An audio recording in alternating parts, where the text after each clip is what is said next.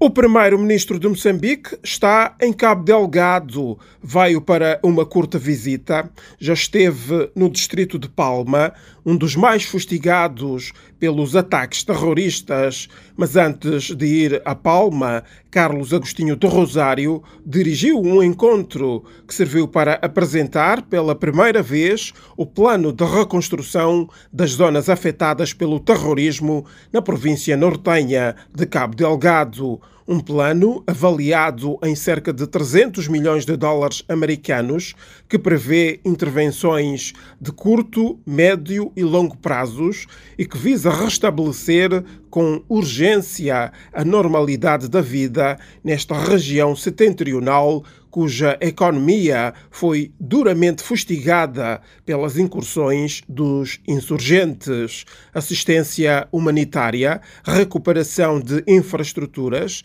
e atividade econômica e financeira. Esses são os três pilares que constam como sendo a essência das intervenções que se tem de fazer para reerguer Cabo Delgado. A Voz da América soube de fonte governamental que a maior parte do dinheiro necessário já existe. Neste momento temos cerca de 190 milhões de dólares disponíveis. Disponíveis já? Disponíveis. Para, para aplicar de imediato aqui em Cabo Delgado? De imediato, por isso as intervenções já estão em curso no terreno. Então, já começaram as intervenções? Já começaram as intervenções no terreno. Eh, em que áreas especificamente? Estradas, vias de acesso, neste caso específico, energia, já temos energia em alguns pontos, principalmente nas ligações nos troços Macomia, Oace, já temos energia elétrica os serviços de comunicação também já estão disponíveis e outras intervenções estão neste momento em curso. Ludovina Bernardo, vice-ministra da Indústria e Comércio, foi a pessoa encarregue de fazer a apresentação com detalhe do plano de reconstrução de Cabo Delgado no encontro havido esta quarta-feira em Pemba. Um encontro dirigido pelo primeiro-ministro de Moçambique e no qual estiveram presentes membros do governo local, representantes de organizações humanitárias, parceiros de cooperação e da sociedade civil.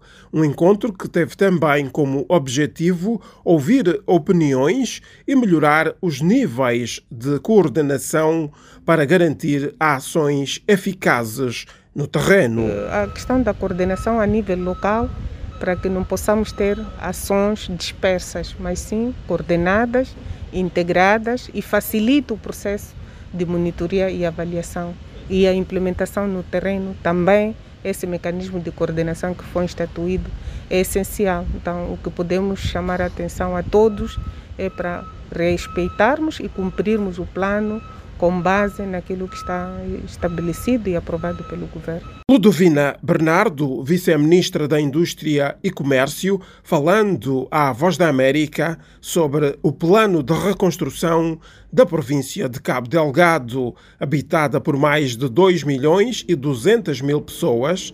A província de Cabo Delgado está a ser devastada por ataques terroristas desde 2017. Os ataques provocaram mais de 3 mil mortos e 850 mil deslocados internos. Para ajudar a combater o terrorismo, estão neste momento na província tropas do Ruanda e da SADC que lutam ao lado das forças governamentais. De Pemba, Cabo Delgado, para a Voz da América, falou Francisco Júnior.